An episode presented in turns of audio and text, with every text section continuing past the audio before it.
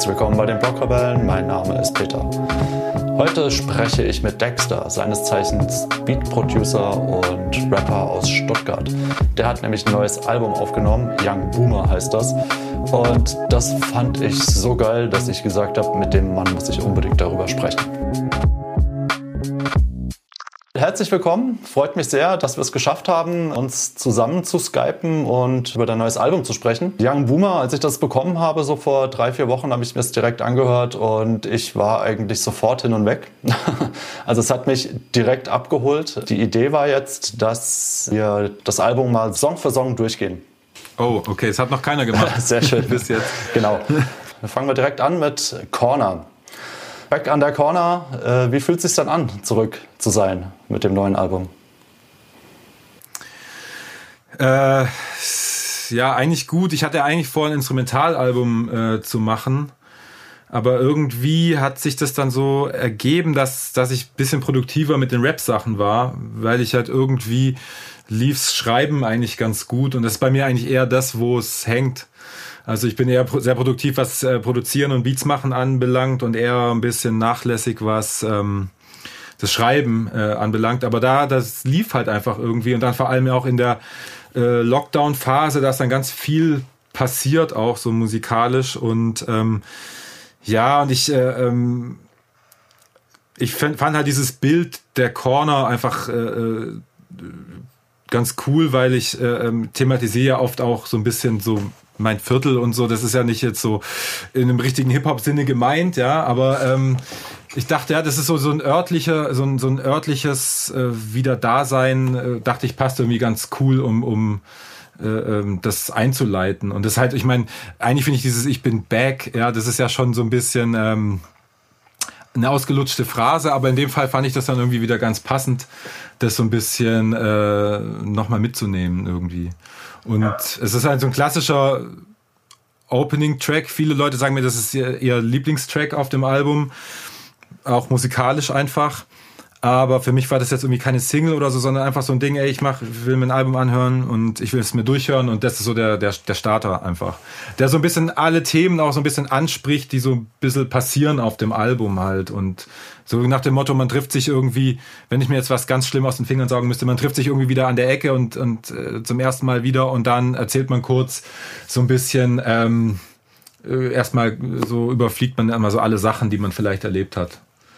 Und dann später geht man näher drauf ein. So, vielleicht kann man es so ganz gut zusammenfassen. Ja, ja, genau. Das, das kann ich, genau, das, das war auch mein Eindruck, so wie du das beschrieben hast. Und ähm, also du hast tatsächlich alle Themen schon mal angesprochen, so, die dann auch auf den weiteren Album kommen. Und äh, ich muss mich jetzt auch zurückhalten, damit wir nicht schon alles jetzt beim ersten Song sozusagen verballern, was thematisch so ansteht. Ähm, aber eine Sache, ähm, ein Zitat ist, würde ich mal vorlesen, aber sie machen sich Sorgen, heute noch alles so schön, aber was ist mit morgen? Ähm, große Dissektion, kleiner Apoplex, also sprich, ähm, es wurde eine Entscheidung getroffen, der Kinderarzt Dexter, ähm, von dem eigentlich, von dem übrigens meine Kinder immer sehr beeindruckt waren, so dass der, der da rappt und die Beats macht, äh, Kinderarzt ist, äh, hat seinen Kittel an den Haken gehängt. Ähm, ich stelle jetzt mal so eine, so eine Boomer-Frage. Ist das nicht riskant? Und was ist mit morgen? Ja, ich meine, klar, das ist schon so eine Frage, auch, auch ähm, die ich mir ja auch ein paar Jahre schon gestellt habe. So will ich jetzt nur noch Musik machen oder lieber mache ich das parallel und ähm, aber es war halt einfach ein bisschen zu zu viel alles irgendwie auf Dauer und ähm, ich habe halt mich da so über die letzten Jahre so rangetastet und gemerkt, okay, wirtschaftlich könnte das klappen. Äh, also wenn, wenn die Nummer safe ist, so dann mache ich es. War immer so mein, mein Ding. Und dann habe ich auch mal längere Zeit so Elternzeit gehabt, ohne Elterngeld zu beziehen und habe dann ähm, äh, mir gedacht, so das ist jetzt so die, die, die Testphase. Also das heißt, du verdienst kein Geld oder kriegst kein Geld vom Staat, sondern du kannst arbeiten halt, aber du hast Elternzeit halt und da, darfst dafür angestellt bleiben in deinem Beruf, aber bist halt weg davon erstmal. Und äh, das war halt so ein knappes Jahr und da habe ich halt gemerkt, okay, das so wie es jetzt ist, funktioniert das Ganze auch, dass man, dass genug Geld halt auch reinkommt und dass man davon irgendwie leben kann. Und ähm, genau, und dann habe ich halt so gesagt, okay, jetzt habe ich das getestet und jetzt, jetzt mache ich das. Und auf die Frage, ob es riskant ist, eigentlich, also es hört sich jetzt, ich sag ja hier, ich habe irgendwie, das ist ja zwar ein anderer Song, aber ich habe hier in, in, hohem Alter mit 36 meinen Job geschmissen für Rap halt. Also mhm. wie schwachsinnig ist das eigentlich so ein bisschen? Aber es ist eigentlich schon relativ safe, weil ich kann theoretisch immer wieder zurück in den Beruf äh, ja, zurückgehen. Also ich habe zumindest keine Existenzängste. Aber es gibt schon Leute oder auch äh, vielleicht sogar entferntere Verwandtschaft oder so, die sich dann halt fragen, hä?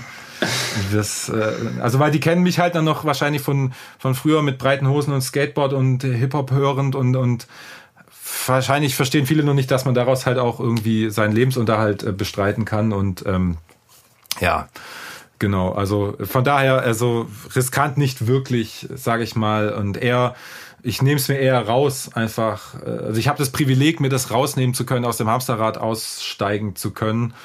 Äh, was natürlich mit sehr viel Arbeit im Vorfeld halt verbunden war. Also ich meine, mit äh, Schichtdienst und nebenher Mucke und dahin fahren und hierhin fahren, das war schon auch echt äh, auf Dauer, es war auch nicht gesund einfach. Und äh, ja, und ich konnte natürlich, kann ja nicht auf die Familie verzichten, ich kann nicht auf die Musik verzichten. Worauf ich verzichten kann, obwohl ich den Job gerne mache oder gern gemacht habe, das war halt das Naheliegendste, dass ich das aufhören musste. Mhm. Okay, ja, ist nachvollziehbar. Ähm, dann auch noch eine, eine Zeile, ich war ziemlich unterfordert. Äh, worauf bezieht sich das, diese Zeile? War das, warst du unterfordert im, in dem Kinderarztberuf oder? Äh, nee, Nee, nee, um Gottes Willen, das, das wäre anmaßend, wenn ich sagen würde, dass ich da unterfordert gewesen wäre. Nein, das bezieht sich, glaube ich, eher auf die Musik, so ein bisschen, dass ich dass ich halt jetzt plötzlich wieder ein Rap-Album machen muss, weil ich mich so unterfordert fühle mit, mit allen Sachen. Und dass es mir halt vielleicht leicht fällt, ähm, schnell solche Tracks zu machen. Und ist natürlich mit ein bisschen mit der Hip-Hop-Attitüde so äh, ein bisschen halt so wie ich es halt immer mache halt. und äh, ja, ich meine, ja, also ich, ich mache nichts anderes in meiner Freizeit als Musik. So, weißt du, ich, ich, ich gehe selten weg irgendwie und ich äh, gucke mir keine Serien an und so. Ich denke nur in Musik. Ich kann, das, ich hasse mich manchmal dafür, dass es so ist, aber ich kann auch mit niemandem mich unterhalten und wenn nebenher Musik läuft, dann kann ich der Unterhaltung nicht folgen, weil ich egal was für eine Scheiße da an Musik läuft, ich muss das immer dekonstruieren oder muss darüber nachdenken oder was damit assoziieren oder keine Ahnung. Von daher, ähm, ja, äh, wie war die Eingangsfrage? Ähm, genau, die Unterforderung war die Frage. Ach so, genau. ja, stimmt, genau. Ja. Guck, weil ich, ich drifte immer nach da ab, dass ich die Frage dann immer vergesse. Nee, genau, und, und dass ich halt, äh, dass ich da immer diesen Drang habe und mich ständig äh, äh dazu berufen fühle, was zu machen. Und wenn ich es nicht machen, mache, dann fühle ich mich unterfordert, vielleicht kann man es so sagen. Also in diesem, äh, äh mein Musikkortex fühlt sich unterfordert und deswegen muss ich muss ich machen. Auch wenn ich halt nebenher irgendwie Fettoni-Album produziert habe und da andere Leute produziert habe, auch so Mixing, Mastering-Jobs, ich mache so viel Zeug irgendwie parallel und äh, trotzdem, also ich bin damit ausgelastet, aber trotzdem habe ich noch den Drang, da halt so Rap-Songs noch machen zu noch müssen. Nachzulegen. Ja. Titel 2, genau. Gold. Hier gibt es auch eine Zeile, ich bin zu alt, doch ich habe immer noch Bock. Hast du schon gesagt, bis 36. Ähm, gibt es ein Verfallsdatum? Ich bin eigentlich 37, 37. fällt mir gerade ein. Ich bin mittlerweile 37. okay, alles klar. ähm, gibt es ein Verfallsalter für Rapper? Nee, würde ich nicht sagen, aber es gibt, ähm, es ist schwierig als Rapper in Würde zu altern, sage ich mal. Mhm. Äh, zumindest fällt mir das immer auf. Es gibt halt äh, äh, Leute, die sind noch älter als ich oder in der Rap-Generation vor mir. Die machen das halt cool, die machen einfach ihr Ding und schimpfen nicht so über die Jugend oder kann zum Beispiel Tony L oder so, der macht halt einfach sein Zeug, das er immer gemacht hat nutzt Spotify und alles und so und, und schimpft in seinen Texten jetzt nicht über Trap oder was weiß ich, sondern er macht einfach sein Ding und der macht es meiner Auffassung halt einfach cool. Und dann gibt's aber andere, die halt, äh, ähm, halt sagen, Rap heute ist schlimm und bla und machen dann halt ihre Zeigefinger-Rap. So, das finde ich eine Sache, die ich, die ich sehr schwierig finde bei äh, früher vielleicht sehr anerkannten äh, guten Rappern oder die ich auch selber gut gefunden habe, wo ich mich dann heute frage, ey, wie, wie konnte ich das? Also hätte ich das vorausgeahnt? So, du bist ja eigentlich genauso geworden wie das, was du damals angeprangert hast. Also ich meine, es ist halt auch dieses, ist ja nicht nur im, im Rap, es ist ja auch äh, jetzt sage ich mal in meinem Umfeld, die Leute werden älter und werden spießiger, mir, mir, also ich inklusive, ja. Und äh, das befasst sich halt so ein bisschen damit, ähm, man wird älter und, und ich habe trotzdem noch so krasses Interesse an diesen, an, den, an dem zeitgeistigen Zeug einfach. Rein musikalisch, produktionstechnisch und so. Und versuche da immer viel äh, mitzunehmen, weißt du, so äh, viel in meinen Kontext einzubauen und, und mit äh, von mir aus Jazz oder was auch immer zu verbinden und, und das so äh, neu entstehen zu lassen. Und ich finde, wenn du immer irgendwie was, was erschaffen kannst oder was machen kannst, was ähm, zu dir passt oder was mit dir mitwächst und sich erweitert, so dann ist es, dann kann das sehr unpeinlich und gut funktionieren. Ich meine, so, ich finde, es ist jetzt noch so bei mir, also so aus meiner Sicht, ich weiß nicht, wie das in zehn Jahren ist, ob ich auch irgendwann das nicht mehr hinbekomme. Aber ich glaube, ich wäre jemand, der dann halt erkennen würde, so, nee, dann lass mal lieber das, äh, ähm, du kannst jetzt, nee, du kannst jetzt nicht mehr so Rap-Songs so in dem Ding äh, schreiben und machen, produziere einfach. Also das ist halt was, was man halt immer machen. Man kann ja immer noch Beats machen, also ich zumindest halt und und damit halt noch irgendwie dabei bleiben, wenn man will halt. Aber im Moment habe ich halt noch Bock, so dabei zu bleiben. Ich merke halt so, oh krass, ich bin älter, meine Altersgeneration, die sagen schon, oh, die können mit der Musik nichts mehr anfangen, die sind eher da und oder wenden sich ganz ab und so. Und das ist ja auch die Szene an sich, da will man mit der Hip-Hop-Szene, da ist ja auch, will man ja auch nicht so unbedingt mit großen Teilen mit zu tun haben, so was halt so passiert, einfach mit, mit Aussagen von manchen Leuten und keine Ahnung, oder was dann halt an der Oberfläche oder an, in den, in den äh, in den Nicht-Hip-Hop-Medien dann halt immer die, die ganze Hip-Hop-Szene so krass schlecht dastehen lässt, so und damit will, ja, da musst du dich halt auch fragen, ob man sich mit von dem ganzen Rap-Szene eigentlich distanzieren soll oder will oder nicht. Ja. Aber das will ich auch irgendwie nicht, weil es gibt halt gerade die Generation BHZ, Lugadin und Nein und äh, äh, Rap-Kreation oder was weiß ich. Es gibt da so viele Sachen, die, die mich einfach interessieren und die, die ich eher in der Tradition von, dem, von der Generation davor, äh, El Guni, Craig Ignatz und davor dann so Hass und Hoden, Morlock Dilemma und so. Es ist alles so, es sind zwar völlig andere Musik, aber es war immer so, so eine, eine Speerspitze an Leuten, die irgendwas vorangetrieben haben. Und so sehe ich die, äh, sehe ich in jeder äh, Generation irgendwie, dass da sowas passiert halt und was man gutheißen kann und was man, ja, was ich dann halt mit einbinde und ähm, Genau, also man kann, man kann mit Rap, äh, also ich glaube, ich kann es äh, äh, irgendwie, aber ja, man muss halt aufpassen, dass es, dass es halt noch, ja, wie man früher gesagt hat, fresh war und heute, dass es halt Drip hat irgendwie, so, keine Ahnung. Ja.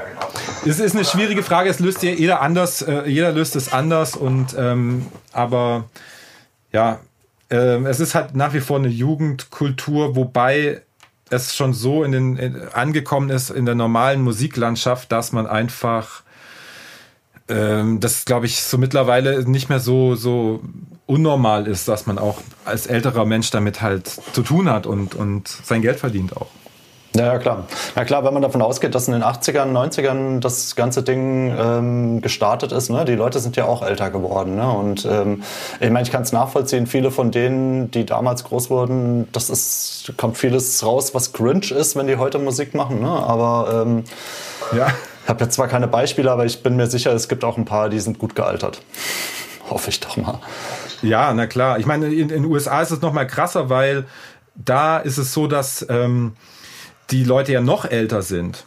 Also ja. das sind ja noch mal zehn Jahre älter und da ist es halt aber auch cool, finde ich, dass es so, ähm, wie soll ich sagen, dass da wird nicht so über die, die Stilrichtungen so diskutiert. Also da ist da, keine Ahnung, ich, ich sag immer A$AP Rocky zum Beispiel, der macht da irgendwie einen, einen trappigen Song, dann kommt wieder irgendwas, was nach Wu-Tang klingt und dann wieder ein Gitarrenstück und so, keine Ahnung. Und trotzdem können sich da Generationen auf den einigen so. Also ich meine, irgendwelche 20-Jährigen können sich, hören sich A$AP Rocky an und, und ich mit 36 genauso. Und das ist einfach auf allen Ebenen irgendwie cool. Zumindest finde ich das so. Und ähm, oder irgendwelche TDI-Sachen, Kendrick, J-Rock, Isaiah Rashad, dieses ganze Camp so. Ähm, die machen das ja auch äh, auf, die sind ja nicht komplett hier so in der Trap, sondern die haben ja auch noch irgendwelche Inhalte, aber verbinden die Musik halt so cool. Also die verbinden die Einflüsse so gut und haben ihre Hausaufgaben gemacht und das haben halt in in den USA habe ich das Gefühl machen viel mehr Leute so sind halt auch haben sich wirklich so alles angehört und können und haben da auch noch einen Respekt dafür. Und die Jungen haben Respekt vor den, vom Alter. Und hier ist es eher so, ja, dann werden die Älteren belächelt, aber auch, weil die Alten halt so schimpfen auf die ähm, Jungen. Und das ist halt so, ja, das ist so ein bisschen, das finde ich ein bisschen nervt mich halt. Und deswegen versuche ich halt auf meinen Alben und auf meinen ähm, äh, Veröffentlichungen da irgendwie so eine Art Statement zu setzen, auch Leute zu kombinieren, wo man jetzt nicht unbedingt äh, drauf kommt und halt auch um zu zeigen, ey, dieses, das ist alles viel ist nur Show, so vieles ist gar nicht so, die, die Fronten sind überhaupt nicht so verhärtet und das keine Ahnung, gibt es Backstage-Situationen mit, mit äh, Juicy Gay, El Guni und Retro God in einem Raum, jetzt bei meinem Konzert in Köln, so bei der letzten Tour da verstehen die sich halt miteinander so und, und unterhalten sich und äh, jeder ist halt in seiner Generation irgendwie, aber eigentlich ticken die ähnlich und gleich und so. Und das sind Fans wollen sowas halt einfach nicht verstehen. Fans, also viele, viele junge Fans wollen das nicht. Und ich meine, wenn ich mich zurückerinnere an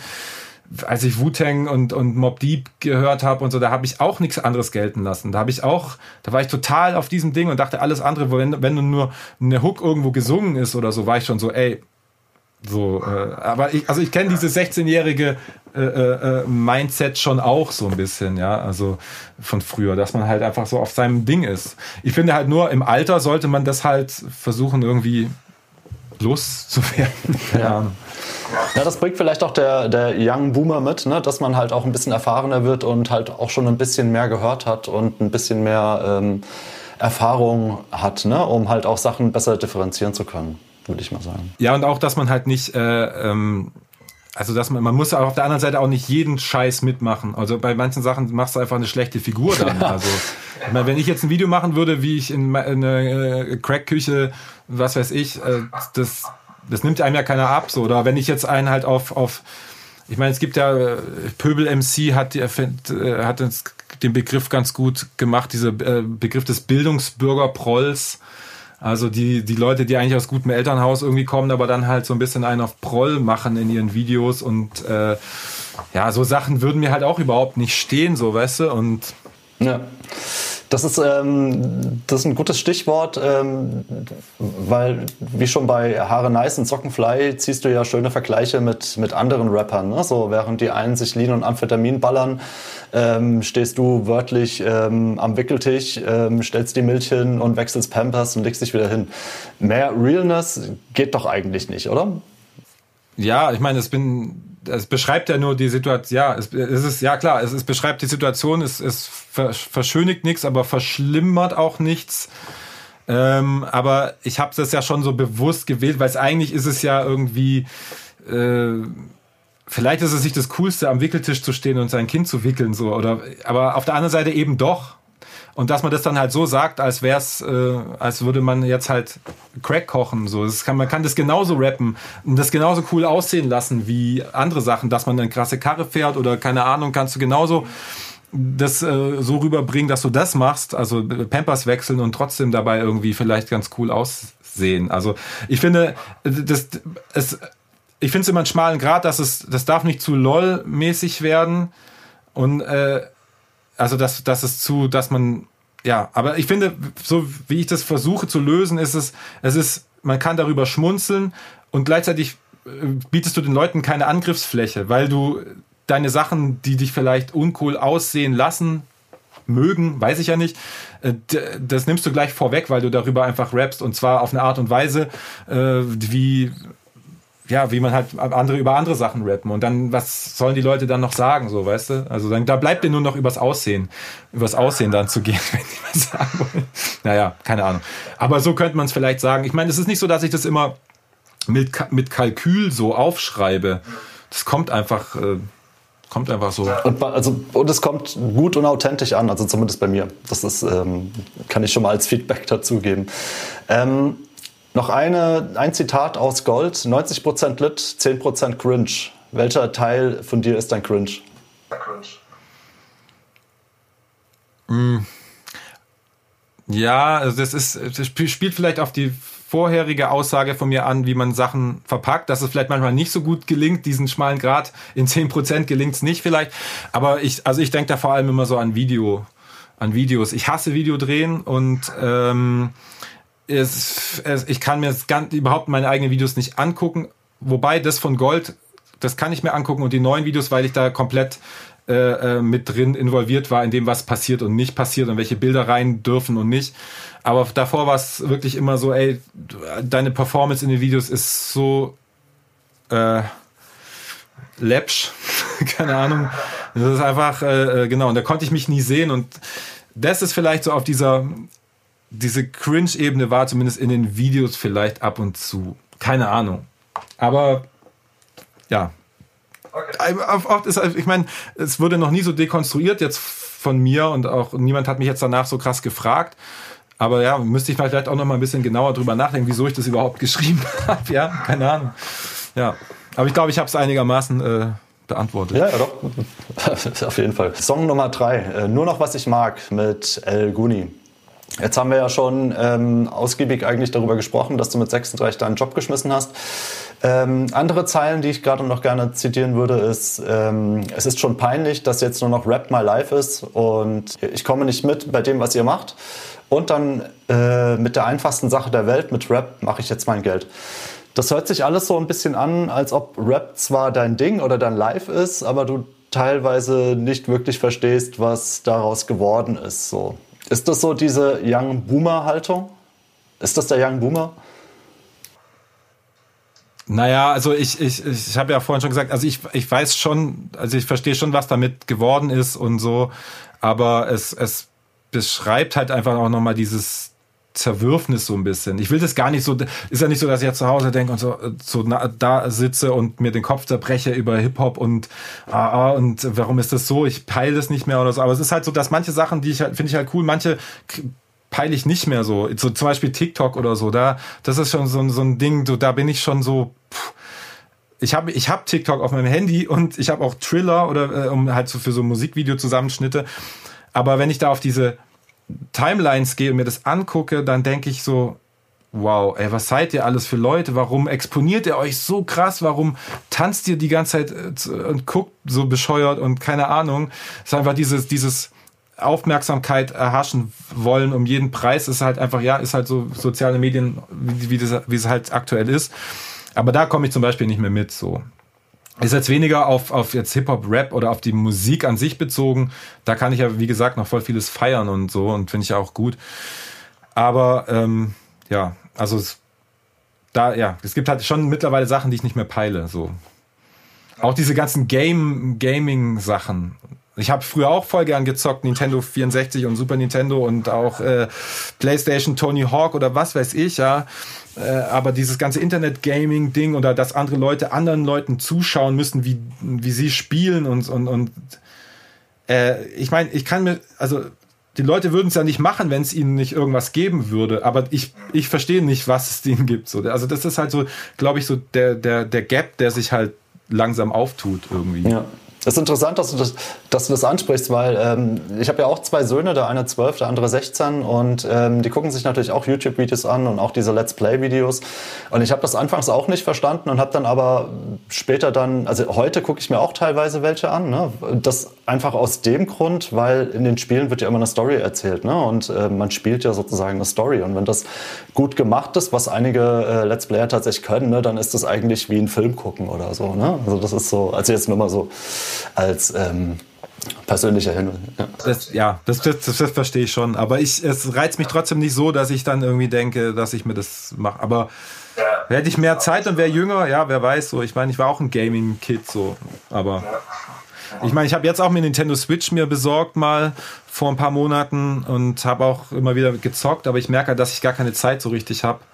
Äh, mich damit zu befassen. Ja, ja. das kann ich.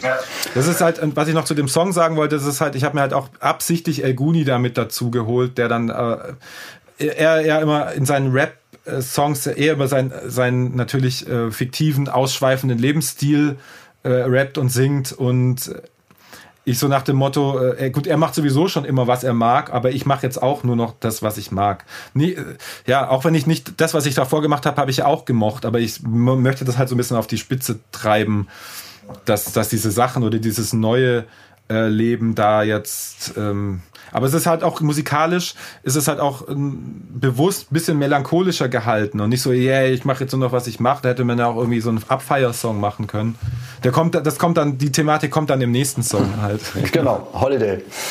Ähm, der vierte Track, da erzählst du ganz viele Dinge auf, die normale Arbeitnehmer sozusagen in ihrem Job erledigen oder tun, so nach dem äh, Feierabend nochmal Tennis spielen gehen oder morgens schlechten Kaffee trinken von Bäcker und so. Ähm, ja. Ich könnte mir vorstellen, dass du vieles von dem tatsächlich aber auch schon erlebt hast, oder? Klar, ich meine, ich berichte so detailliert, das sind ja teilweise auch halt äh, keine Ahnung, so lästern unter Kollegen und so, so typische Arbeit, Sachen, die du an deinem Arbeitsplatz ähm, halt erfährst und die ungeil sind an diesem 9-to-5-Dasein und jeden Morgen raus müssen und zu festen Zeiten und wieder zurück und so. Das ist halt dieses, äh, klar, ich kenne das alles. Ich habe das sieben Jahre so gemacht und zwar nicht nur 9 to 5, sondern halt, äh, wie ich sage, 8 to 8 oder ich äh, oder halt 24 Stunden oder keine Ahnung, sieben Nächte die Woche oder keine Ahnung. Und ähm, ich kenne das alles sehr gut und ähm, ist dann schon so ein bisschen ich freue mich jetzt so sehr, dass ich da einfach, einfach mal ausgebrochen bin und dass ich diesen Song halt so irgendwie machen muss. Das, das ist natürlich nicht so, dass für mich jetzt jeder Tag nur Holiday ist. Ich habe ja auch genug Sachen, ich muss meine Umsatzsteuervoranmeldung und diesen ganzen Scheiß, dieses selbstständigen Dasein mit sich bringt. Wenn du das gescheit machen willst, dann ist natürlich Arbeit. Und ich habe auch kein Label mehr und kein Management mehr. Ich mache alles selber im Moment so. Und äh, das ist schon ganz schön viel, aber trotzdem ist es für mich jeden Tag aufzustehen äh, und zu wissen, ich mache das, was ich mache, für mich und äh, für meine Sache und habe Zeit für die Familie und kann mir den Tag einteilen, wie ich das für richtig halte und kann dann auch mal sagen, ey, ich habe jetzt halt mal Bock, mir eine Nacht um die Ohren zu schlagen, dafür äh, werde ich am nächsten Tag aber nichts machen oder so, weißt du, so, so diese Sachen.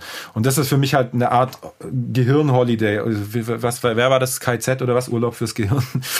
aber das ist halt so für mich so ein, so ein Holiday, ja, für, für, für nicht, dass man so fünf gerade sein lässt, sondern einfach nur das machen kann, was man halt will und trotzdem was arbeitet. Und das, ja, das beschreibt den Song halt so ein bisschen diesen, diesen Gegensatz halt. Und klar, ich kenne alle diese Sachen.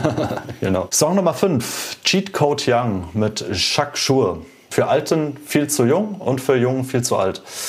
Ähm, wer glaubst du dann ist die, ich nenne es mal, das hört sich dumm an, aber wer ist die Zielgruppe für für deine Musik oder für, für Young Boomer, um es nochmal einzugrenzen?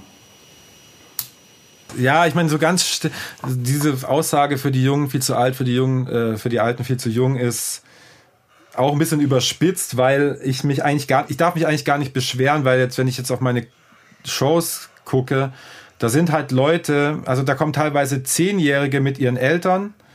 Die Eltern können mit meiner Musik nichts anfangen, sondern der Zehnjährige findet meine Musik gut. Da kommen 18-Jährige von Mitte 20 bis 40 plus Leute. Also es ist echt krass ge gemischt. Schon eher jung tatsächlich. Und ähm, aber das, ich glaube, es liegt echt, dass ich mich in diesem Fahrwasser so zwischen alt und jung da so, so durchschlängel. Also dass, dass ich, ich habe, glaube ich, äh, meine, meine Aussagen und meine Sprüche oder was, damit können wahrscheinlich junge Leute genauso was anfangen wie alte Leute oder ältere Leute. Von daher bin ich eigentlich bin ich eigentlich gar nicht zu jung für die Alten und zu alt für die Jungen, aber so auf dem Papier irgendwie schon. So, so ist es ein bisschen gemeint. Die klingelt ständig das Telefon. Ich muss, muss hier wegdrücken. ähm, was ich auch eine ganz schöne Zeile finde, ist Limbo zwischen Kunst und dem ganz normalen Live. Genauso wie Rap ist nicht gesund, doch ich fühle mich wie ein Rebell, zu gleichen Teilen wie ein Spießer. Da hattest du ja vorhin schon gesagt, so dass da ähm, ja, dass du dich heute auch teilweise schon ein bisschen spießig selbst findest. Ähm, was sind denn die Herausforderungen bei diesem Limbo zwischen Kunst und normalen Live für dich? Ja, auch schon so, dass man so guckt, was sagt man überhaupt? Passt es überhaupt zu, also man muss sich immer fragen, wer ist man und, oder was ist die Kunstfigur und was darf die Kunstfigur machen? Damit es nicht negativ auf die, die richtige Person äh, zurückfällt und so. Man macht sich schon darüber so ein bisschen Gedanken. Und ich bin auch eher so der Typ, der jetzt, keine Ahnung, wenn ich meine Kinder wegbringe in den Kindergarten oder ich will eigentlich gar nicht, dass die Leute wissen, dass ich Musik mache. Es, oder bei der Arbeit früher so, da war irgendwann kam es halt raus und die Leute haben es äh, entdeckt oder dann macht es natürlich in solchen macht es natürlich die Runde. Wenn es einer weiß, wissen es sofort alle, weil in diesen, da ist es halt was Besonderes, weil da, das gibt's halt nicht oft, dass Leute halt irgendwie einen zweiten Beruf nebenher, der was ganz anderes ist. Von daher kann ich das schon nachvollziehen, dass das Leute äh, äh, weitererzählen und mögen. Aber ich, ich, ja, jetzt habe ich wieder die Frage vergessen. Die Herausforderung bei dem Limbo. Ja, genau. Und, und für mich bestand immer die Herausforderung darin, äh, dass ich das trenne voneinander so, dass ich kein, dass ich das eigentlich gar nicht will, dass die eine Seite von der anderen weiß oder so oder äh, oder wobei ich konnte mit den mit den Leuten, mit denen ich Musik mache, einfacher über meine Berufssachen sprechen als umgekehrt, als mit den äh, mit den Krankenhausleuten, äh, Schwestern, Kollegen und so über die Musiksachen, weil die einfach gar nichts mit der Materie zu tun haben. Für die das sind halt immer noch Leute, ah ja Rap, yo yo yo und und so halt, ja und dann, dann, dann auf diese Konfrontation habe ich schon so gar keine Lust oder dass man dann vielleicht auch ähm, ja vielleicht auch nicht ernst genommen wird. Das ist so eine Grundangst für mich. Ich weiß nicht, in meinem ganzen Leben ist es, glaube ich, so ein Ding. Ich hasse es, wenn ich nicht ernst genommen werde. Und ich möchte auch in meiner Musik irgendwie, auch wenn sie zum Schmunzeln anregt, äh, will ich bitte ernst genommen werden, weil es, ist ernsthafte Musik und ernsthafte Produktion und ähm, ja, davor streue ich mich und äh, streu, streu ich mich, sträube ich mich so ein bisschen da, äh, da irgendwie da mit Leuten reden zu müssen. Auch wenn es mir äh, völlig egal sein kann, aber ich bin halt nicht so, keine Ahnung. Und ja, und äh, genau, und ich, ich, also es muss nicht sein, dass Leute mich, also dass diese Bereiche sich überschneiden. Ich kam damit besser klar und es ist auch mittlerweile und es, kann über vieles hinwegsehen, aber ja, das ist vielleicht so ein bisschen die Herausforderung, auch äh, ich meine, wenn man irgendwie lang wegbleibt oder lang eine Show hat und eine lange Fahrt und dann total fertig ist, aber dann wieder als Familienmitglied performen muss, so ist natürlich auch eine Herausforderung. Und dann halt zu so sagen, hey, ist, ist, klar, es hat Spaß gemacht, aber es ist auch mein Beruf, äh, so, aber ich muss jetzt mich ausruhen, weil sonst komme ich nicht mehr klar und, und so. Das sind halt so die, die Sachen, die man halt, wenn man halt am nächsten Tag einen spießigen, spießigen Familienausflug oder, keine Ahnung, die Großeltern besucht oder was auch immer, ja. Okay. Ähm, Titel Nummer 6, Luft. Da frage ich mich auch, warum der nicht Club heißt und Luft? Das frage ich mich auch tatsächlich. Es war ein Arbeitstitel und dann habe ich einfach so gelassen. okay. Ähm, genau, die, die offensichtliche Hat nicht immer alles ja. eine tiefe Bewandtnis. Die, offensichtliche, die offensichtliche Frage will ich jetzt gar nicht stellen. Ähm, wann du letztes Mal im Club warst. Ich glaube, das erklärt sich beim, beim Hören des Songs von selbst. Ähm, schon lange her. Zumindest denke ich mal, dass das, äh, also so privat im Club, ne? also mal abgesehen von deinen Gigs. Ähm, ja, es kommt schon ab und zu, äh, also jetzt zu Lockdown, Corona-Zeiten ja. sowieso nicht, aber ich vermisse es auch überhaupt nicht, muss ich sagen. Also als Gast, als Konsument genau. vermisse ich es nicht. Als Performer vermisse ich es sehr. Aber ähm, genau. Als Gast nicht, genau. Ähm, da gibt es auch eine Zeile, äh, die mir sehr gut gefällt und wo ich eine Frage zu habe. Und zwar, Rapper preppen seit Corona ganz viel Seife für den Schmutz, den sie verbreiten. Geh beiseite, es ist Zeit für einen Putsch. Das ist, glaube ich, das einzige und erste Mal, wo das Thema des Jahres 2020 vorkommt, und zwar Corona. Ähm, hast du bewusst das Thema außen vor gelassen? Oder war das kein Nö. Thema für dich? Einfach ist das kein Thema. Nee, das ist halt ein Song, der ist halt echt wirklich entstanden, wo es halt so rausgehen äh, halt nicht unbedingt äh, äh gern gesehen war. Und ich äh, mir halt so ein bisschen Gedanken gemacht habe, ja, man könnte das machen. Ich hätte mal wieder Bock in eine Bar zu gehen, aber hast du wirklich Bock? Oder hast du Bock, äh, hast du mal wieder Bock auf Club? So, nee, eigentlich überhaupt nicht. Und äh, ist eigentlich scheißegal. Das ist das, was ich am wenigsten vermisse halt irgendwie als, als Konsument. Wobei ich natürlich schon noch ab und zu mal irgendwo in den Club gehe, aber äh, mir, mir tut's natürlich ich habe mich halt äh, sehr viel damit befasst, weil auch Freunde von mir Clubs haben in Stuttgart und, und äh, die sind natürlich die, die, die Verlierer äh, im Moment und äh, das finde ich natürlich auch furchtbar und ähm, ja, aber es, ist, es sind einfach so Corona-mäßige Gedanken damit eingeflossen, ohne das jetzt zu sehr äh, zu, zu thematisieren. Und klar, und dieses, äh, was, was, dass Leute halt Sachen preppen, das fand ich immer so das Absurdeste von allem irgendwie, dass Leute sich diese Klopapier-Sachen und so und, ähm, und vor allem halt auch tatsächlich viele Rapper diese Meinung auch nach außen hin vertreten und ihre Verschwörungsansichten und was auch immer halt da kundtun. Und das darauf bezieht sich halt die, die Line eher so ein bisschen. Und ich finde jetzt, ja, ich dachte am Anfang auch, soll ich, was muss ich Corona erwähnen? Aber dann dachte ich, ja, es ist halt in der Zeit entstanden und es ist ja nicht, augenscheinlich nicht so, dass es einfach von heute auf morgen wieder weg ist und in zwei Jahren kräht kein Hahn mehr danach, sondern es ist halt was, womit wir leben und nicht nichts Zeitgeist temporäres, sondern es, es wird uns noch eine Weile beschäftigen ja. halt. Genau, dann ähm, auch ein schönes Zitat ist Habitus, Habitus Kartoffel. da musste ich lachen. Ähm, wie, ähm, wie, ist das, wie ist das gemeint? Oder was, was äh, ich meine, was hast du damit, was kann man da rein interpretieren bei der Habitus Kartoffel? Ist es dein Erscheinungsbild, deine Grundeinstellung oder dein Allmann-Lifestyle? Ja, ich meine, ich bin halt ein typischer Allmann, was soll ich machen? Und das ist halt einfach eine Kartoffel. Und äh, ich fand es halt, weil ich halt irgendwie dachte, weil ich mir an dem Tag auch irgendwie Sucuk gemacht habe und ich das, und dann dachte ich irgendwie, ah, irgendwas, muss ich, ich muss irgendeine Line über Sucuk und muss irgendwie, ähm, und dann dachte ich, Kartoffeln passen eigentlich auch gut zu. Und dann dachte ich, ach nee, komm, Kartoffel, ah ja gut, ich, ich bin eine Kartoffel, aber ich mag Sucuk total gern so. Und äh, das war eher so ein, so ein Bildsprachending. Ich habe, also es ist gar nicht so sehr politisch oder so. Äh, äh, ja, das war einfach so. Das ist ein Gemüse und das andere ist eine Wurst. Ja, nee, ich fand das nur deshalb ganz gut, weil wir hier auch, also ich bin auch hier in der Familie die Kartoffel und ähm, kann damit auch gut leben. Es gibt ja auch Leute, die ähm, finden das diskriminierend, wenn man äh, als, als Deutscher als Kartoffel, äh, Kartoffel genannt wird. Ne? Also das war halt so die Nachfrage. So, finde es gut, ja, dass wenn du wir, da wenn wir Deutschen, mit Humor äh, wenn wir Deutschen, angehst, ja.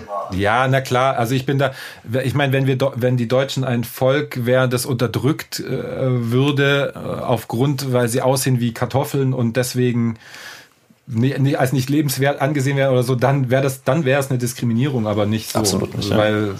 Genau. genau. Also, weißt du, wie ich meine? Also, ja, ja, absolut. Wir sind ja, ich meine, wenn, wenn, wenn, Allmann ist ja eher so, du bist ja sehr privilegiert, wenn du, wenn du in Deutschland geboren bist. Sei es äh, Bildung, sei es, also auf alles. Halt. Absolut. Halt. Ja. Von daher, ich kann da, da kann, ich bin keiner, der sich darüber aufregt, wenn ich irgendwo mich irgendjemand bei Twitter oder sonst wie als Allmann bezeichnet. Also da, ja. genau, sehr schön. Ähm, nächster Tune, Kombi nicht normal mit Lugatti und Nein. Ähm, auch ein sehr schöner Tune, wie ich finde. Ähm, da gibt es auch eine Line, die heißt linksgrün versifft, doch immer noch swaggy as fuck.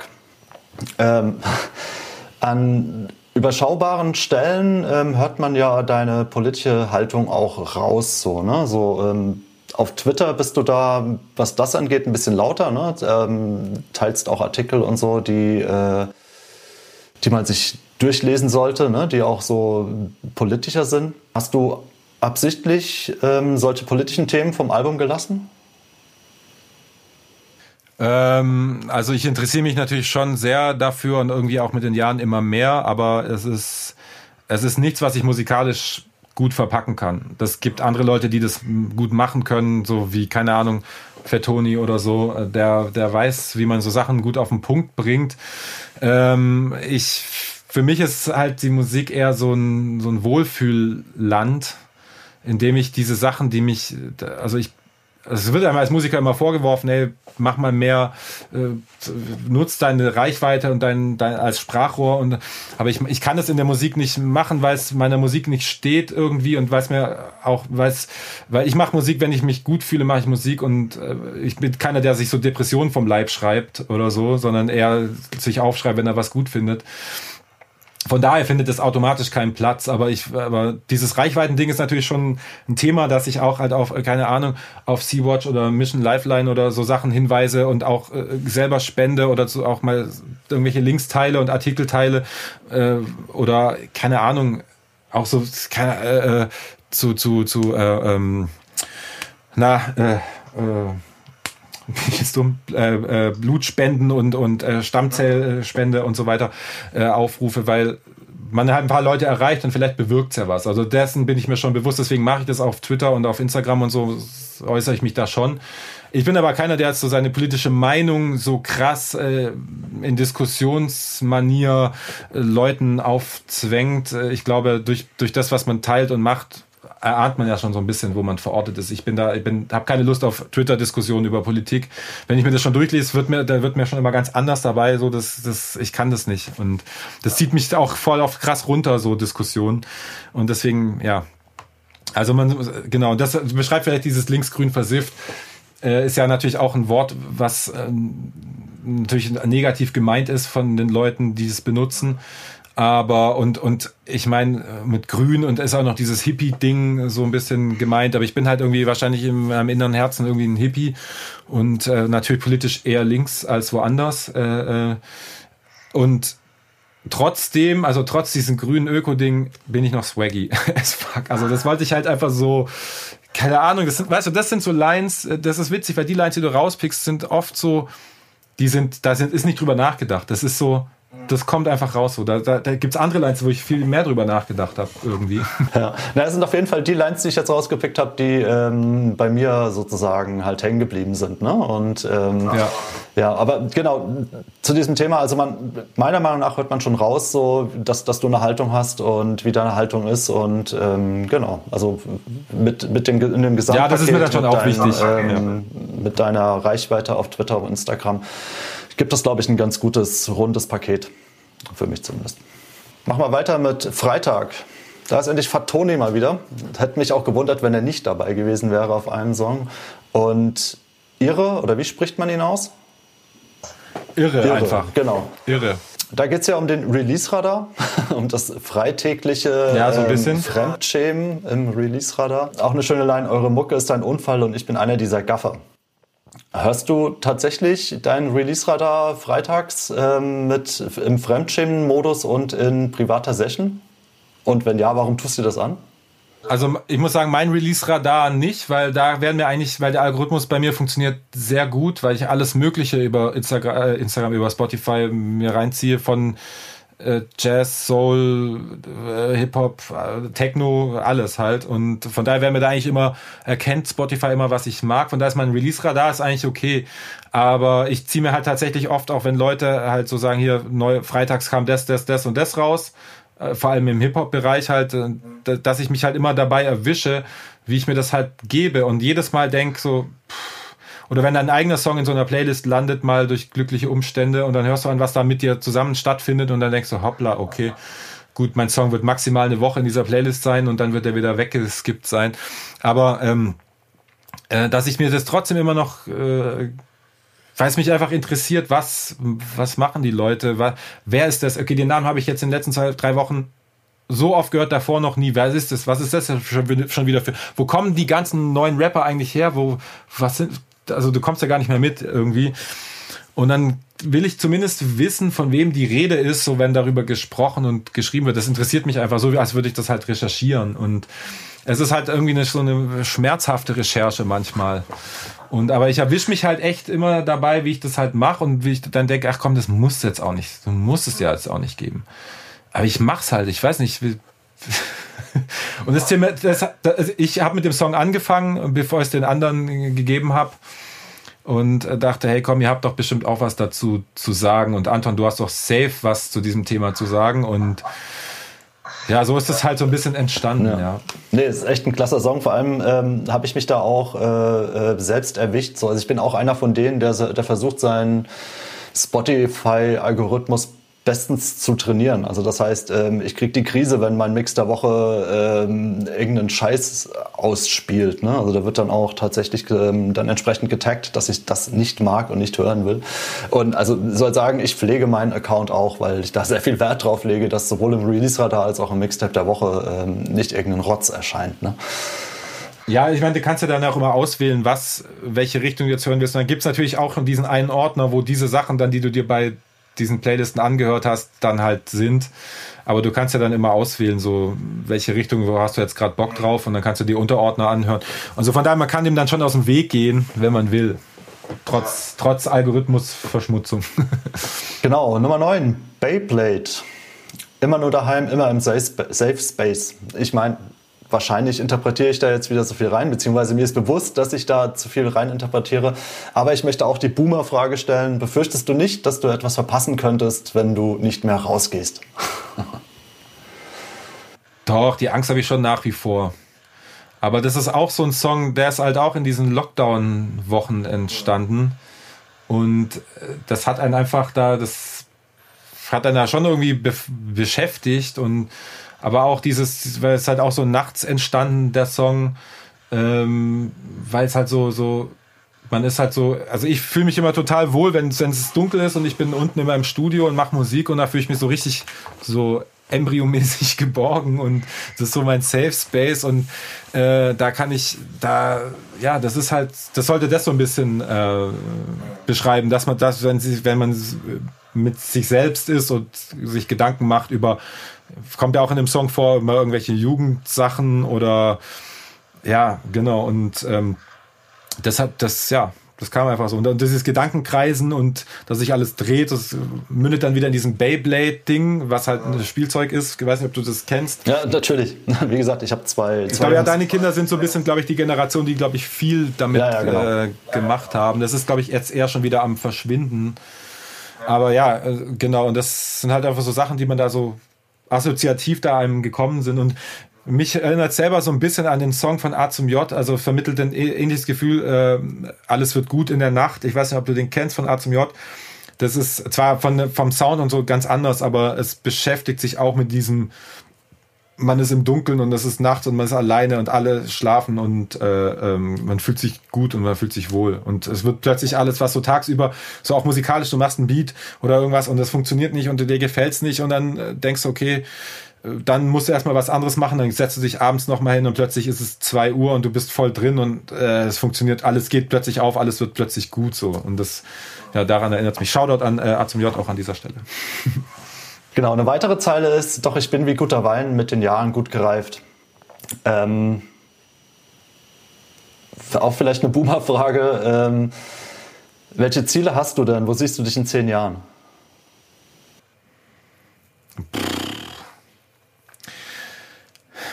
Also ich meine, dieses gut gereift bezieht sich eher so darauf, dass ich, glaube ich, selber, dass ich mich selber früher nicht so mochte oder in den Jugendjahren, glaube ich, einfach und selber irgendwie gedacht habe, du bist, bist, bist schon ganz schön uncool und äh, keine Ahnung, es sind halt so vielleicht so von diesen Pubertätsgedanken, wo man eben nicht einer von den äh, Leuten war, die im Mittelpunkt standen und so, das halt diese Sachen, als worüber du dir halt Gedanken machst. Und dann ähm, aber mit der Zeit halt irgendwie gefunden hast, was gefunden hast, in dem du gut bist, jetzt in, in, meinem Fall halt die Musik und darin halt irgendwie so aufgegangen ist und sich auch die Persönlichkeit irgendwie stabil entwickelt hat und dass man halt so sagen kann, ey, jetzt ist doch alles auch keine Ahnung, so nach dem Motto, ja, wenn, wenn, das Wetter äh, scheiße war und es für die Trauben nicht so gut war. Trotzdem war der Prozess, der danach kam, das, die Verarbeitung aber gut und das war gut und dadurch kam trotzdem ein guter Wein dabei raus vielleicht oder so, keine Ahnung. Es äh, fällt mir jetzt alles wirklich in dieser Sekunde ein, aber so kann man das äh, vielleicht so ein bisschen beschreiben und auch so, dass ich mir, mir jetzt auch in den Spiegel gucke und, und nicht mehr denke so, äh, wie siehst du eigentlich aus? Oder so, weißt du, so diese, diese jugendlichen Gedanken halt, die man halt hatte. Also nicht nur in der Pubertät, auch über die Pubertät hinaus vielleicht, ja. Keine Ahnung, so würde ich es beschreiben und dass ich halt einfach mit, mit mir so irgendwie zufrieden bin und im Reinen bin oder so, mhm. ja.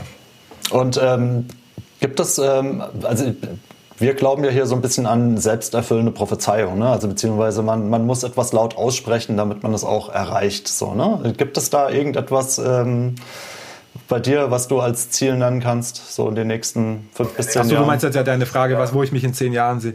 Nee, nee, ich bin da gar nicht so. Ich bin da gar nicht so. Es ist, ist ich lasse immer alles sich äh, entwickeln und auf mich zukommen und ich bin, ich plane ganz wenig und klar, mit Familie muss man ein bisschen andere Sachen ein bisschen planen, aber aber es missfällt mir, planen und vorausschauend äh, äh Sachen zu machen. Ich, ähm, ich glaube, ich bin, ich, ich weiß nicht, wo ich in zehn Jahren bin. Vielleicht bin ich, ich kann mir auch gut vorstellen, wieder zu arbeiten äh, oder dann, keine Ahnung, vielleicht ist bis dahin eine Katastrophe passiert, wer weiß, so, keine Ahnung. Nee, ich bin, ich bin gar nicht, ich guck nicht wirklich in die Zukunft. Im Gegenteil, ich mag das nicht. Äh, ich mag nicht in die Zukunft gucken und dieses Älterwerden und so, das ist schon so, das missfällt mir ein bisschen das und auch, dass irgendwann der Tod kommt, so ist so, ähm, das, damit kann ich mich noch nicht anfreunden. Ich glaube, es kommt auch mit dem Alter irgendwann, dass du dich damit mehr anfreunden kannst.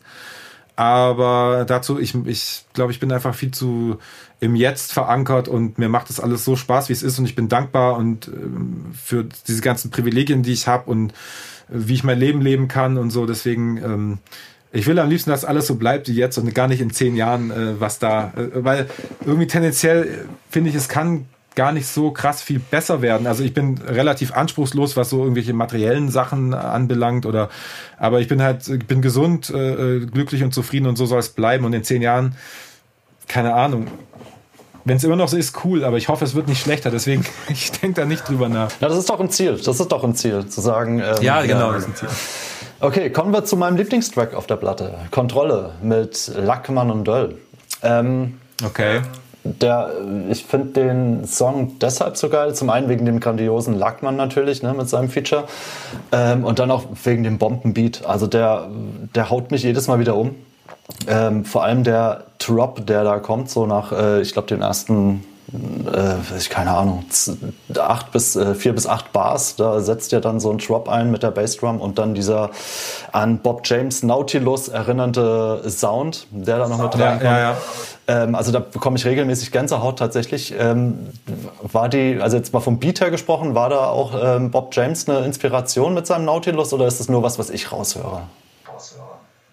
Nee, ein, also klar, ich meine, den Song kennt man ja und, und äh, kommt doch immer mal wieder in meinen Kopf äh, aus irgendwelchen Gründen, entweder weil man ein Sample hört oder aber äh, da war es tatsächlich so, dass ich, dass dieses Flötenthema war erst so, damit habe ich angefangen, den Beat zu machen und habe, das war schon so so krass voll und äh, dass ich aber nicht wollte, dass dieses Flötenthema die ganze Zeit immer so durchläuft und dachte, das geht es dann annoying irgendwie irgendwann und ich muss was dazu spielen. Und das fiel mir sehr schwer dazu, irgendwie was zu spielen. Und dann haben so ein paar Töne gestimmt und die habe ich dann solo mal mit dem Bass laufen lassen und dachte, okay, krass, ganz reduziert und äh, viel Platz für Rap und genauso muss sein. Und dieses Flötending, das darf nur in der Hook, dann muss das immer aufgehen und dann.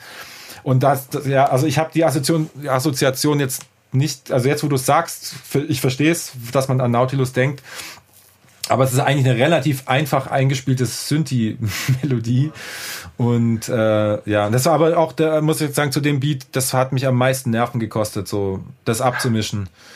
Ähm, weil äh, es ist immer schwierig, so 808 Sub-Bass-Sachen mit Sample wo du nicht untenrum alles wegschneiden willst, damit der Bass durchkommt, sondern du willst auch noch diese tiefen, warmen äh, Sample-Frequenzen drin haben und sie, haben so gegeneinander gekämpft die ganze Zeit beim Abmischen und ich, also ich bin immer noch nicht zufrieden. Also es ist der einzige Song, wo ich vom, von der Mischung immer noch nicht so zufrieden bin äh, und ich auch nicht so richtig weiß, woran es lag. Liegt auch halt an dem, weißt du, da sind so Sachen wie im Sample, das hat ein ganz komisches Stereofeld äh, wo sich dann Frequenzen canceln und so, weil das eine, dieses Sample eine Live-Aufnahme ist und äh, ja, Nerd-Shit halt, Nerd-Talk, aber es hat, hat mich zur Verzweiflung gebracht. Ähm, und die anderen beiden Rapper haben mich dann immer gefragt, wieso ich denn dauernd verschiedene Versionen schicke. Das wäre doch, ich wäre doch sonst nicht so. Und ja. Aber wir haben uns dann geeinigt auf eins und damit äh, bin ich cool. Also wenn du jetzt meine, wenn ich äh, in mein Programm reingehe, in meine äh, Musikprogramm und dann dann weiß ich schon gar nicht mehr, welcher war es jetzt, weil es gibt Mix A, Mix bis Mix F und dann Final 2, jetzt wirklich, 2B und äh, keine Ahnung. Äh, ja. ja. Okay, ne, also wie gesagt, äh, mein Lieblingstune auf dem Album. Ähm, genau, und so, zum Thema volle Kontrolle. Äh, hast ja vorhin schon angesprochen, ähm, du bist ja jetzt ohne Management. Ähm, du released auf deinem eigenen Label, produced by, oder prod by Dexter heißt das, glaube ich. Ne? Ist da jetzt überhaupt kein Major mehr im Spiel bei dir? Oder war überhaupt mal ein Major bei dir im Spiel? Also es war eine Zeit lang, als ich noch bei WSP war oder früher Wortsport, da war, hatten wir eine Zeit lang einen Vertriebsdeal mit Universal, aber war trotzdem noch das Indie-Label, was halt Unterstützung vom Major-Label bekommen hat. Fatoni hat sein letztes Album, das ich mit ihm ja zusammen gemacht hat, auch über Universal, aber direkt veröffentlicht. Also da war schon mal Major im Spiel. Aber jetzt ist einfach, ja, es ist, äh, ich habe halt einfach auch, seitdem ich nicht mehr arbeite, einfach auch mehr Zeit, mich um Sachen zu kümmern und brauche auch die Anteile, die ich anderen geben würde für die Arbeit, die sie zurecht gekriegt haben oder kriegen, äh, brauche ich einfach selbst. Ähm, ich habe mehr Zeit, das selber zu machen. Ich kann meine administrativen Aufgaben mittlerweile selber machen. Ich kenne genug Leute. Mein Netzwerk ist äh, groß und man, vieles basiert auch auf gegenseitigem Gefallen und man will nicht unbedingt so einen Mittelsmann haben, der zwischen dir und einem Kumpel äh, dann verhandelt und so. Das sind so Sachen, sie haben mich alle immer schon so ein bisschen gestört und wenn ich für richtig empfinde, dem jetzt für 200 Euro ein Beat zu geben, dann ist das meine Sache und will mir da nicht reinquatschen lassen, warum das jetzt nicht geht und überhaupt so. Und einfach diese Sachen alle selber entscheiden zu können, wie viel Geld ich für ein Video ausgeben will, wie wenig will und was da passieren soll und aber es hat halt auch, ich habe auch mehr Zeit, mich drum zu kümmern. Also vor, vorher war ich froh, dass ich jemand hatte, der das alles gemacht hat, weil ich hätte mich nicht drum kümmern können. Aber das sind halt jetzt einfach neue Zeiten und es ist auch einfach Label und so ist einfach auch, es fühlt sich auch nicht mehr zeitgemäß an, äh, auf einem Label zu veröffentlichen, es sei denn, du bist irgendwie wie ein, ein Rookie, der vom Sound zu dem Label passt und das Label steht für irgendwas Cooles, Bestimmtes, für, für mehrere Künstler, die alle so ein bisschen äh, zusammenpassen und, und der Labeltyp hat eine Vision und so, dann, dann natürlich schon. Aber jetzt in meinem Fall, ich bin ja einfach jetzt schon eine Weile dabei und ich glaube halt, es wird ich will, mein Level soll gar nicht, also ich habe gar keine Lust, äh, auf dem Major-Label irgendwas zu veröffentlichen. Und äh, es kann eh nicht von den Vertriebswegen eh nicht so viel besser werden. Und äh, ich bin total zufrieden, wie das läuft und dass man alles in der Hand hat und seine, seine Streams und Verkaufszahlen, dass du alles kriegst, deine Rechnungen gehen alle von dir weg, deine die Sachen, die du kriegst, kommen alle zu dir rein. Du hast einfach einen perfekten Überblick. Und nach und nach versucht man auch, sich halt die kompletten Rechte von nach ein paar Jahren kannst ja deine Rechte dann bekommen von Songs und so. Und ich hole das alles so quasi nach Hause und, und ähm, ja, der Schritt war einfach wichtig und ist der zeitgemäß, zeitgemäßeste, was du machen kannst. Vor allem, wenn ich halt, wenn du halt nur Musik machst, dann brauchst du deine, wie wir im Schwabenland sagen, deine Kleckerless-Beträge. Also da muss halt, da kommt da ein bisschen was, dann kommt da GEMA, dann kommt da von der Show, dann da von einem Mixed-Job, da von irgendeinem Werbeding oder was auch immer. Und da musst du, musst du gucken, die Schäfchen müssen da sein. Und das macht mir halt total viel Spaß irgendwie. Und das drückt ja dieser Kontrolle-Song so ein bisschen aus, auch wenn ich das jetzt das Thema nicht so krass konkret äh, behandle. Was ich eh nicht gerne mache, Themen so offensichtlich zu. Ich hätte auch einen Song machen können, ja, ich bin jetzt, mache jetzt alles alleine und ich bin mein eigener Herr und Manager und äh, guckt, keiner hat an mich geglaubt, dass es so laufen kann. Also so kann man so einen Song ja auch angehen, so weißt du. Ja, ja finde ich super. Finde ich stark. Und ähm, ich denke mal, ist auch der richtige, der richtige Weg eingeschlagen, sozusagen. Also da denke ich auch. Von meiner Sicht aus. Ein Requiem für eine Bierbong. Das ist auch wieder so ein beeindruckend ehrlicher Song. Ähm, in dem du von deiner Jugend erzählst, so ähm, wo du im Gegensatz zu vielen Rappern, auch meist jüngeren Rappern, nicht ähm, auf irgendwelche Statussymbolen rumreitest, sondern eher erzählst so was, was du nicht konntest. So, ne? Zum Beispiel ähm, Skateboard, professionell Skateboard fahren oder ähm, ebenso auch die Zeile immer großes Maul, aber Angst vor Schlägerei. ähm, Finde ich klasse und ehrlich und authentisch. Ähm, wenn du jetzt nochmal 16, 17, 18 wirst, ähm, würdest du irgendwas anders machen, wenn du könntest? ähm, ich glaube, ich hätte mich wahrscheinlich von vielen Sachen äh, nicht so stressen lassen. Also ich hätte wahrscheinlich, ja auch was ich vorhin schon gesagt habe, diese ganzen ähm, Themen halt, diese Pubertätsthemen, äh, Gruppenzwang und Druck äh, irgendwie. Das hätte ich mir, wenn ich gewusst hätte, wie es läuft, hätte ich mich, hätte wäre ich da wahrscheinlich ein bisschen entspannter gewesen. Aber ja, es war halt so, es, es thematisiert halt auch dieses, ähm, guck mal, damals gab es die Leute, die konnten voll krass skaten und du wolltest auch immer voll gern gut skaten, aber du wurdest halt immer be bisschen belächelt, weil du es halt nicht konntest oder weil du zu groß vielleicht warst zum, zum Skaten. Und äh, weil das ist auch so, ich glaube, so, wenn du, wenn du, ich bin 1,95, so da ist, also wird, wurde mir zumindest immer gesagt, so große Leute, die können, werden nicht so gut skaten können und keine Ahnung und, und sind halt immer so Sachen oder weil man halt auch nie der Coolste war und bei den Mädels vielleicht nicht immer gut angekommen ist oder was weiß ich, so diese Sachen, die dann aber halt, äh, dass man damit halt so abschließt und damit halt diese Bierbong beerdigt, wobei Bierbong konnte ich gut trinken, will ich an dieser Stelle noch sagen. Aber ähm, es gab immer noch einen, der mehr geschafft hat. und, und, aber ja, wenn man sich halt dann die Leute von damals anguckt, was die jetzt machen, dann bin ich halt so krass froh, wie es gelaufen ist. So, das thematisiert halt der Song. Ohne jetzt überheblich zu sein und sagen, was die anderen machen, ist schlecht oder so. Aber dass ich aus meiner Warte froh bin, dass das also so gelaufen ist, wie es war. Und dass man einfach diese, ich meine, diese Gedanken habe ich schon lange nicht mehr, muss ich sagen. Also es ist nicht, dass ich jetzt seit letztes Jahr dachte, oh Mann, damals und jetzt muss ich mal das, muss ich mal einen Song drüber schreiben, damit ich damit abgeschlossen habe oder so. Es ist ja auch nicht so, dass ich, dass es so ein ganz wildes Thema ist, was mich so krass beschäftigt, aber so ein, so ein Alltagsding, was halt wahrscheinlich jeder ein bisschen nachvollziehen kann.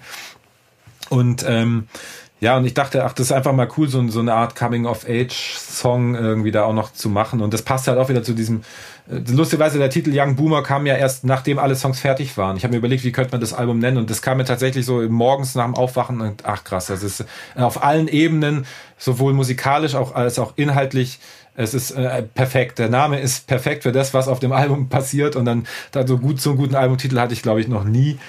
Äh, und äh, ja, und jetzt habe ich schon wieder, aber genau, es ist halt auch, passt halt perfekt in diesen, in dieses Thema irgendwie rein, ja. Okay, sehr schön.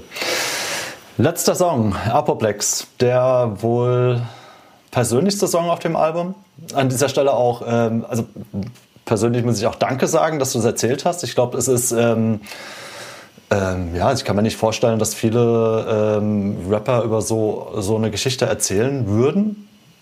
Weiß ich nicht. Also ähm, ist es dir schwer gefallen, diese Geschichte von dem Schlaganfall zu erzählen? Oder war es dir, dir ein Wunsch, sie zu erzählen? Nee, also es ist mir nicht schwer gefallen, den Song zu machen. ich habe mir nur achtmal überlegt, ob ich den aufs Album machen soll. Also es ist, man muss dazu sagen, ich bin ja gut aus dieser Geschichte rausgegangen und äh, so, dass ich jetzt auch keinen Nachteil habe gegenüber der allgemeinen Bevölkerung oder so, dass das jetzt nochmal passiert oder was auch immer. Es war ein, ein angeborenes Problem in einem Gefäß wahrscheinlich. Und ähm, das es war halt eine intensive Zeit, wo ich auch so viel drüber nachgedacht habe, so ist das denn, das war, da war, habe ich halt auch noch den Job gehabt und so und äh, hat für mich dann halt doch aufs Album gepasst, weil da halt auch diese Entscheidung auch so ein bisschen mit reingespielt hat äh, oder mir zur Entscheidung verholfen hat, diese Schlaganfallproblematik, dass ich halt sage, so, ey, konzentriere dich mal auf weniger Sachen und mach nicht zu viel. Und wahrscheinlich hat Stress da auch eine Rolle gespielt, weil mm, erstmal eine Woche Nachtschicht und dann auf Splash fahren drei Tage ist halt auch vielleicht auch nicht so eine geile Idee irgendwie für den Körper einfach. Und dass ich irgendwie so mir so zumindest einbilde, dass das auch mit da reingespielt hat, dass es passiert ist. Und ich habe da, ja, es hört sich pathetisch an, aber ich habe mir so ein paar Sachen dann überlegt, äh, was ich anders machen will in meinem Leben einfach. Auf was ich, was ich verzichte und was ich mache und was nicht und so. Und, und ich habe dann äh, mich halt auch entschlossen, den Song so zu machen, dass er ähm, nicht zu pathetisch wird. Also dass ich immer meine, denke, ich muss da den Humor ein bisschen mit drin lassen und auch eher, der Song soll eher hoffnungsvoller sein oder so, was heißt Hoffnung? Nicht so, oh, das, der Song gibt mir Hoffnung, sondern dass man halt denkt, ja komm, vergiss das halt einfach, du, du, du lebst noch, du, also du bleibst jetzt auf jeden Fall noch hier, du, du stirbst jetzt halt noch nicht. Und äh, dafür bin ich, da bin ich froh, weil es war, glaube ich, weiß man nicht, aber es war jetzt ein paar Tage war es schon sehr ähm, gefährlich, äh, das Ganze. Und ähm, hat sich dann halt zum Guten entwickelt von selbst und ja, ja glücklicherweise. Ja. Genau, du sagtest schon, ähm, du hast ein paar Sachen geändert. Gibt es davon ähm, was, was man sozusagen an dieser Stelle sagen könnte oder sind das eher so private Sachen, die du jetzt geändert hast? Es sind ein paar private Sachen, die ich nicht erzählen muss, aber es sind auch so einfache Sachen, wie dass man halt einfach darauf achtet, auf, dass man genug Schlaf hat. Weißt, ich war immer so ein Typ, der jede Nacht vier Stunden geschlafen hat oder fünf oder so und weil ich auch so getrieben bin und ähm, aber auf der anderen Seite halt auch immer so ein bisschen die, die immer mehr die Quittung gekriegt habe von wegen halt auch so ich hatte ich war nie immer ich war nie krank oder nie großartig Infekte und es kam halt immer mehr und mehr und ähm, ja und auch so ein bisschen ernährungsmäßig gucken und und wenigstens ab und zu ein bisschen laufen gehen. Ich hasse Sport und aber ich ähm, äh, ja, dass ich ab und zu ein bisschen laufen gehe und, und sowas, so Dinge halt mache. Und es gibt Phasen, da vernachlässige ich das alles wieder komplett und bin wieder bei meinen fünf Stunden Schlaf, aber es kommt sehr viel, dass ich rechtzeitig merke, so, okay, jetzt stopp, jetzt musst du, jetzt gehst du bitte heute mal um 21 Uhr ins Bett und äh, schläfst dich einmal aus und dann frühstückst du ordentlich und dann strukturierst du dich neu. Und dann verfällst du natürlich manchmal in alte Muster zurück, weil ich bin so ein Eulenmensch halt, ich bin halt eher nachts mäßig. Also es war, meine ganze Familie ist so. Und das ist, fällt dann manchmal schwer, aber, äh, aber man merkt halt, wie es wie es einem dadurch halt besser geht. Und so Sachen halt, also die, die man sich halt einfach ein bisschen äh, zu Herzen, mehr zu Herzen nimmt und genau. Ja. Sehr schön, wir sind durch. Zwölf Titel, Young Boomer von einem Mid-Age-Boomer, Daumen hoch. Also wirklich, äh, wie gesagt, Vielen Dank. geiles Album. Ich wünsche dir ganz Danke viel Erfolg damit und dann bis bald. Bis bald. Mach's Adios. gut. Ciao.